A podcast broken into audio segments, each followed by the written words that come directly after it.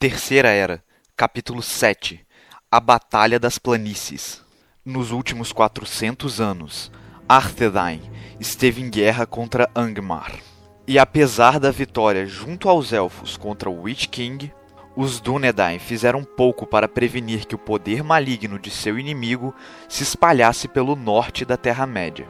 Mas o novo rei de Arthedain quis mudar essa história, então ele passou um WhatsApp no grupo de Eriador.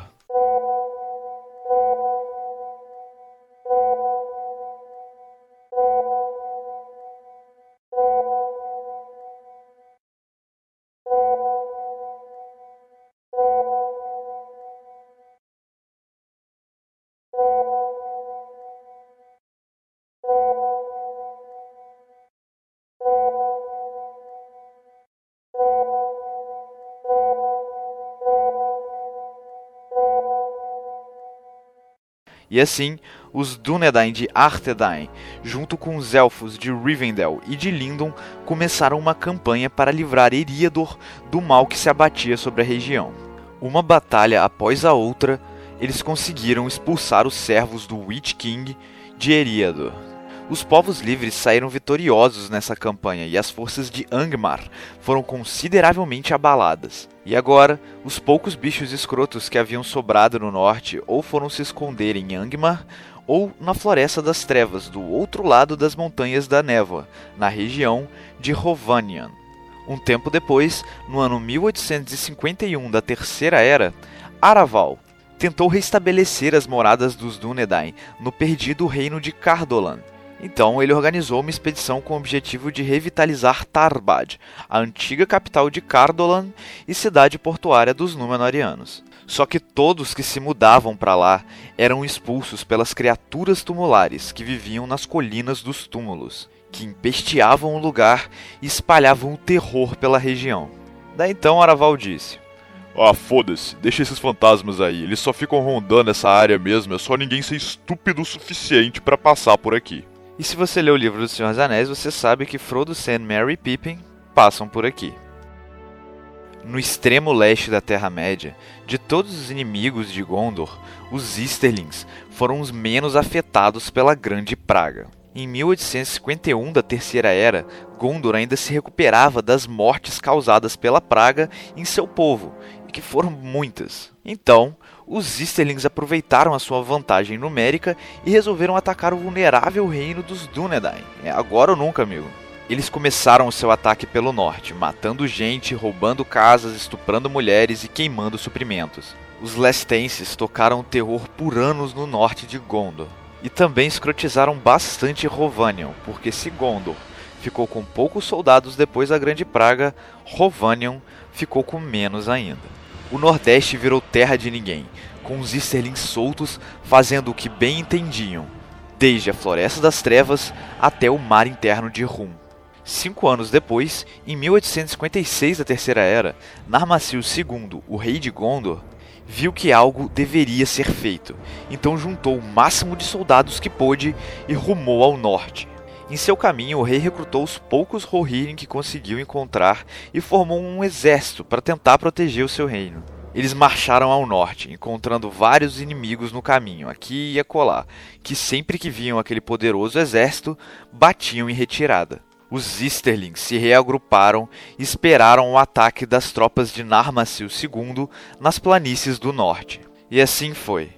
Os Dúnedain e os Rohirrim encontraram-se com seus inimigos no norte e uma batalha sangrenta teve início. E esse povo dos Easterlings especificamente lutava em carroças de guerra, que eram rápidas, fortes e difíceis de serem atingidas. Mas os Rohirrim eram cavaleiros excelentes e conseguiram contornar a situação, batendo de frente com eles de igual para igual. Os cavaleiros de Rovanion travavam disputas de velocidade e força com os Easterlings em suas carroças, enquanto que as espadas dos Dúnedain se chocavam com a de seus inimigos na planície. Era difícil saber quem estava tomando a vantagem naquela batalha. Foi aí que do nordeste vieram reforços dos Easterlings, dobrando seu exército de tamanho. E esse golpe inesperado foi demais para os Dúnedain e para os Rohirrim, que começaram a cair aos montes no campo de batalha. o rei Narmasil II e o líder dos Rohirrim foram assassinados nesse confronto. E após presenciar a queda de seus líderes, os soldados remanescentes bateram em retirada de volta para o sul. Tudo estava perdido. Os inimigos haviam conquistado a vitória. Os soldados de Gondor e Hovanion, no caminho de casa, passaram pela planície de Dagorlad, onde ficavam os portões negros de Mordor, que agora estavam destruídos. E em seguida, eles passaram por Ithilien, a região que ficava bem na fronteira entre Gondor e Mordor. A batalha foi um desastre completo e as pessoas que moravam no norte de Gondor abandonaram as suas casas, deixando toda aquela região à mercê dos Easterlings. Porém, os inimigos também não saíram ilesos e por isso não tentaram expandir o seu território no reino de Gondor. E se contentaram com o norte lá mesmo, que vamos ser sinceros, não é pouca coisa, né? O que eles fizeram foi conquistar quase toda aquela parte de Rovanion, que nesses dias já estava praticamente deserta. E foi assim que as fronteiras de Gondor foram reduzidas e o reino perdeu seu domínio sobre aquela região. E os poucos Rohirrim que ainda moravam lá fugiram e se mudaram para o oeste. Eles então estabeleceram a sua moradia às margens do rio Anduin, ao norte de Gondor e entre a Floresta das Trevas e as Montanhas da Névoa. O filho do falecido Narmasil II, Kalimethar, se tornou então o trigésimo rei de Gondor e ficou com ódio dos Easterlings para o resto da vida. Ele jurou destruir todos os Easterlings que encontrar enquanto ainda estiver vivo.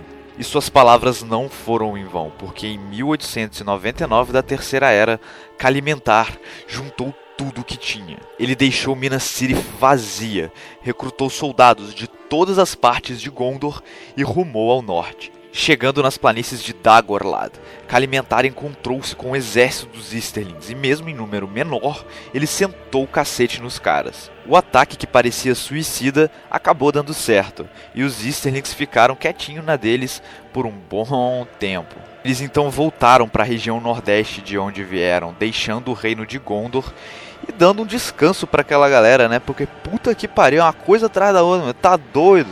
Que isso, macho? Tem lógica que dali não. Eu vou voltar pro meu povo nordestino lá do Ceará. Desculpa. Em 1900 da Terceira Era, para garantir que seus inimigos não voltariam, assim como nos dias de Isildur e Anarion, o rei Kalimethar reconstruiu a torre de Minas Ithil, a cidade fortaleza do leste deixada em ruínas por Sauron durante a Segunda Era.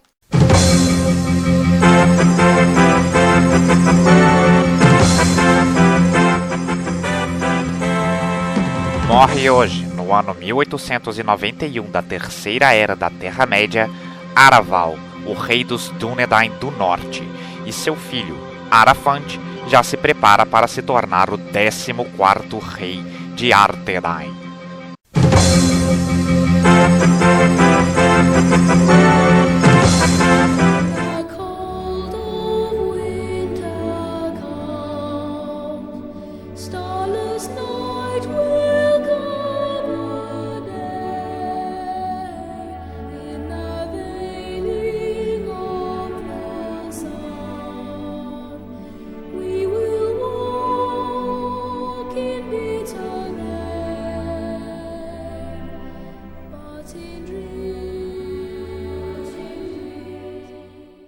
Yo! Sejam muito bem-vindos a mais um Ovo de Páscoa e hoje nós vamos falar sobre o tempo. O tempo no universo de Tolkien nasceu com a criação do mundo e da existência, EA, pois antes disso havia apenas o vazio atemporal. E as primeiras criaturas a medir o tempo foram naturalmente os Valar, que contavam tempo a partir das eras de Valinor. Eles dividiram a contagem do tempo em três principais momentos: os anos das lamparinas, os anos das árvores e os anos do Sol e da Lua.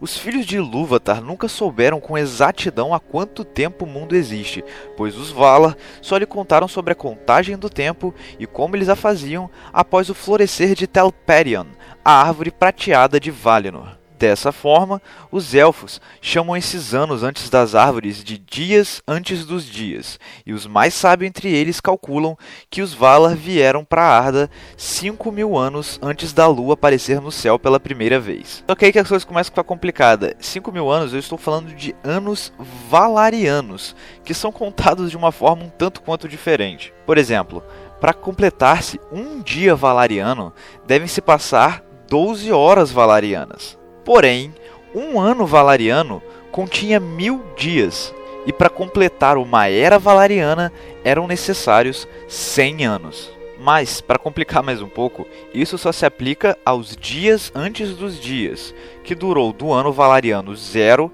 até o ano 3500.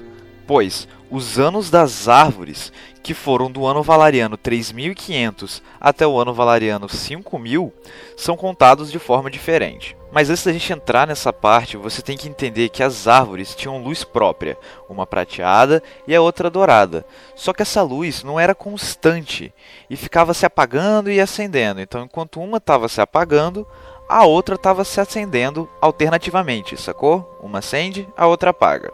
O marco inicial e final de um dia nos anos das árvores é quando as duas árvores completavam, uma vez cada, esse ciclo de apagar e acender, o que dava em torno de 12 horas valarianas, que são, por sua vez, 7 horas mais longas do que as horas do Sol, aquelas que a gente usa aqui no mundo real. Então, um dia nos anos das árvores tinham 84 horas do Sol, no caso 12 horas valarianas. Está acompanhando? Um dia eram 12 horas valarianas, o que dá em torno de 84 horas normais. Um ano, nos anos das árvores, também tinham mil dias. Ou seja, se você converter para as nossas horas aqui, isso dá 840 mil horas. É tempo pra cacete, velho. E por fim, nós temos os anos do Sol e da Lua, cuja contagem do tempo é igual a do nosso mundo real aqui. Se você não sabe contar hora, sei lá, compra um relógio de parede e fica vendo, treinando aí, porque eu não vou ficar explicando aqui ok? Seguindo em frente. Então vamos recapitular. Fazendo uma conversão rápida aqui para o jeito que a gente conta o tempo, vou mostrar para vocês aqui mais ou menos há quanto tempo Arda existiu antes da Primeira Era. Mas vamos lá. Primeiro vieram os dias antes dos dias, que duraram 33.537 anos. Lembrando, nossos anos, não anos valarianos, ok? E depois vieram os anos das árvores, que duraram 14.373 3 anos, o que dá um total de 47.910 anos passados antes sequer da primeira era da Terra-média começar, quando o Sol e a Lua surgiram nos céus. E os anos do Sol e da Lua se dividem em quatro eras e além, sabe-se Deus até quando. A primeira era, também conhecida como os dias antigos, tem o seu marco inicial controvertido, porque alguns dizem que a primeira era começa com a criação de Arda, outros com a criação das árvores, mas o mais aceito é que a primeira era tenha tido início com o primeiro raiar do sol em Arda. E sendo assim, ela durou apenas 590 anos e teve fim com a Guerra da Ira, como vocês já viram aqui no canal. Já a segunda era da Terra-média é a mais longa das eras do Sol, tendo durado 3.441 anos, e tendo como seu marco inicial a ruína de Beleriand, a ascensão de Númenor e a fundação de Lindon. E ela teve como seu marco final a derrota de Sauron pelas mãos da Última Aliança. A terceira era durou 3.021 anos, tendo como marco inicial a derrota parcial de Sauron na Batalha da Última Aliança e como marco final a derrota definitiva de Sauron durante a Guerra do Anel. Já a quarta era da Terra-média começou quando os portadores dos Três Anéis de Poder deixaram a Terra-média, e não há muita informação além dos primeiros séculos dessa era quando a Terra-média passou a ser dominada por homens, sendo abandonada pelas raças fantásticas como os Ents, os Anões e os Orcs. O último evento registrado da Quarta Era é a reconquista de Moria por Durin VII, que se trancou lá com todos os anões de seu povo e fez desaparecer as entradas, exceto, claro, por Gimli, que foi para Valinor, o único anão a pisar em Valinor. Mas depois a gente chega lá.